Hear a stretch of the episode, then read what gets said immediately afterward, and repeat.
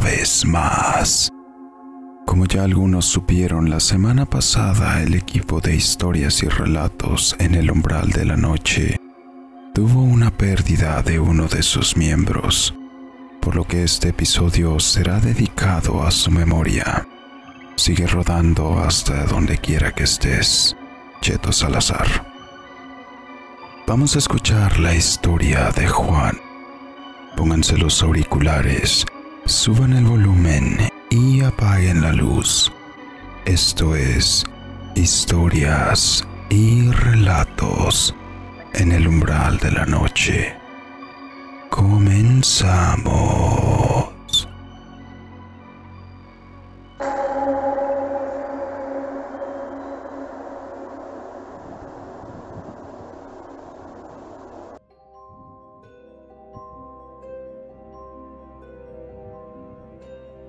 Espero a quien corresponda esté teniendo un excelente día. También quiero expresar que soy un gran admirador del canal desde hace algunos meses. El día de hoy les contaré una de las experiencias que marcó mi infancia y que por varios años me hizo temer estar solo en la oscuridad. Todo comenzó una noche en la que mi familia y yo vivíamos en Las Cruces, Nuevo México. En aquel entonces yo tendría alrededor de 5 o 6 años de edad.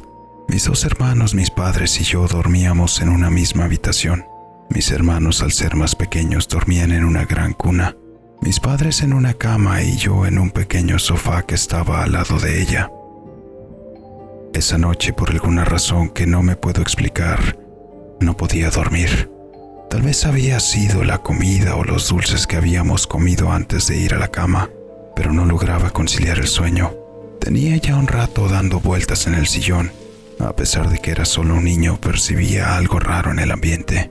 Mis papás y hermanos se habían quedado dormidos hacía ya un buen rato, mientras yo volteaba hacia todos lados del cuarto, como si pudiera sentir algo raro o alguien que en el cuarto estuviera acechando directamente dentro de la habitación. Aquella sensación me hacía que mi estado de alerta se pusiera más agudo que de costumbre. No paraba de mirar hacia una esquina de la habitación en especial Casi todo el cuarto se veía completamente oscuro, a excepción de algunos que otros puntos que se iluminaban con rayos de luz de las lámparas de la calle, las cuales atravesaban la ventana. No paraba de mirar aquella esquina en la habitación. Era como si la energía se estuviera concentrando en ese específico lugar. Pensaba en todo y nada a la vez ahí acostado en el sillón, cuando de repente vi un pequeño punto luminoso exactamente en esa esquina. Por un momento pensé que había pasado algún vehículo por la calle e iluminado mediante algún reflejo aquel punto en el cuarto, pero no parecía ser eso. Me tallé los ojos porque no creía lo que veía en aquel momento. La luz empezó a moverse de forma extraña e ilógica, al menos para haber sido un reflejo como lo pensaba al principio. La pequeña luz se iba de arriba a abajo, de izquierda a derecha sobre un mueble que estaba ubicado en aquel lugar.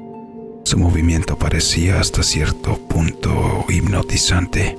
No podía dejar de verlo. Al poco rato, el punto se apagó y de ese pequeño punto de luz, un ser pequeño de no mayor a 30 centímetros de altura y con forma humanoide empezaba a tomar su lugar.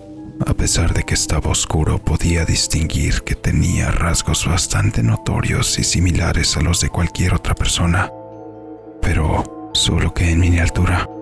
Era como ver un pequeño muñeco desplazándose por sí solo a través del mueble. De pronto aquella extraña figura humanoide empezó a caminar directamente hacia mí. Se desplazaba lentamente mientras me veía fijamente a los ojos. A pesar de ser tan pequeño podía notar cómo estas cuencas de sus ojos brillaban en un tono rojizo, principalmente cuando atravesaban por alguna de las secciones que medianamente tenían algo de iluminación. Parecía que ni siquiera necesitaba parpadear, pues durante todo el transcurso de su camino ni siquiera vi que sus ojos y el reflejo rojizo se apagara por un solo segundo, mientras yo trataba de mantener la vista con él, lo que me provocaba un escalofrío. Aquello me tenía bastante asustado y todos los vellos del cuerpo se me estaban erizando. Mi respiración era agitada y sentía como el corazón se me iba a salir del cuerpo. Tomé fuerzas como pude de no sé dónde y le empecé a gritar a mi mamá que había algo ahí. un mono, decía yo. Mamá, un mono, está caminando hacia mí. Sin duda el miedo y desesperación se podían percibir en mi voz, pero mi madre, que estaba medio adormilada, me dijo que no le hiciera caso y volviera a dormir, que seguro estaba teniendo alguna pesadilla, cosa que me pareció muy extraña, pues era como si ni siquiera me hubiera escuchado. De alguna manera parecía haberme ignorado por completo. A pesar de ser solo un niño, yo sabía que aquello no era un sueño, que de alguna manera aquella extraña criatura estaba influyendo en los sueños de mi madre, o el sonido de mi voz, sobre todo para que hubiera logrado que ella me ignorara aún después de haber estado gritando, pues ni siquiera a mis hermanos pequeños se les había inmutado con los gritos. Aquella cosa se acercaba cada vez más y la expresión de su rostro era más notoria. Estaba enojado. Al llegar al lado del sofá me encontraba recostado y el escalofrío me recorrió todo el cuerpo.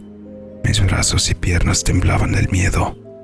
De pronto el pequeño ser me tomó de la mano y empezó a tirar de mí con bastante fuerza, al menos para ser un ser de aquel tamaño.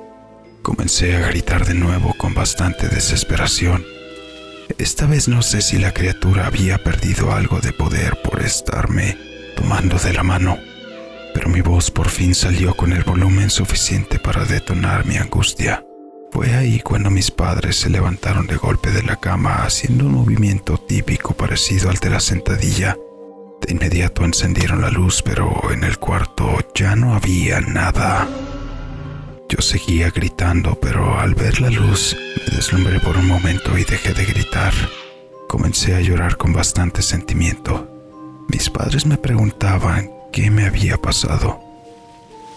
Pero yo no podía explicarles en ese momento. Estaba en shock por la impresión que aquel hombrecillo había causado en mí. Después de un rato, cuando pude volver a hablar, les comenté de nuevo lo que había pasado. Les dije cómo había visto aquella luz que se convirtió en una figura humanoide que de un momento a otro se convirtió en aquella cosa que se había lanzado sobre mí. Me quería, me quería llevar. Les dije a mis papás quienes volvieron a decirme que seguramente había estado soñando. Sin embargo, cuando comencé a explicarles cómo aquella cosa me tomó del brazo, extendí mi mano para enseñarles dónde me estaba tomando. Ellos se quedaron atónitos ante lo que vieron. En los alrededores de mi brazo se veían unas pequeñas marcas de forcejeo unas pequeñas marcas moradas que se asimilaban a pequeños dedos y manos en color rojizo, llegando a formar pequeños moretes. Esa noche yo no pude siquiera pensar en dormir. A pesar de que mis padres me arroparon en medio de la cama junto a ellos, el temor e incertidumbre que aquello me había causado no me permitía enfocarme en tratar de dormir. Tardé varios días en volver siquiera a pegar las pestañas. Lo que viví aquella noche fue una experiencia que marcó por completo mi infancia. Y aunque es muy difícil de creer por la edad en la que me pasó, yo podría jurarles lo que vi y las marcas sobre mis manos y brazos que mis padres vieron ese día no me podrán dejar mentir.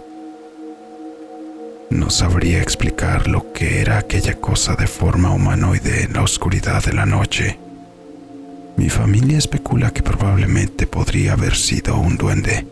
Yo lo dejaré a su criterio para que ustedes saquen sus propias conclusiones. Afortunadamente para mí no volví a ver aquel pequeño ser, pero el miedo y temor que me infundió esa noche aún hasta el día de hoy me sigue erizando todos los vellos del cuerpo. Ojalá que más personas pudieran compartir sus historias de este tipo por lo menos para confirmar que no he sido el único al que le ha pasado algo así. Un saludo a todos.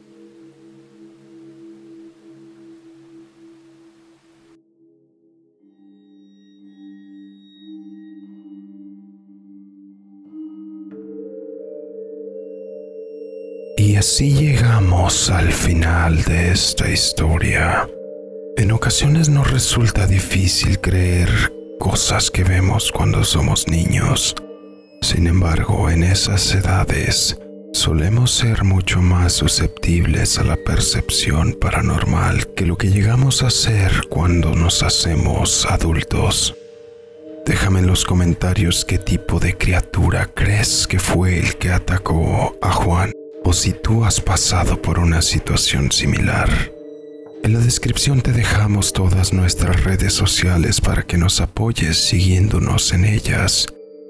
Especialmente si eres de los que nos siguen en Spotify, te invito a que igualmente nos apoyes en la plataforma de YouTube, suscribiéndote, dándole un like y compartiendo para poder seguir trayendo contenido en todas las plataformas. No olvides que puedes hacernos llegar tus historias y sugerencias al correo electrónico tracotrx13 Todas las historias que nos hacen llegar son consideradas para nuestros relatos. Yo soy DracoTRX. Muchas gracias.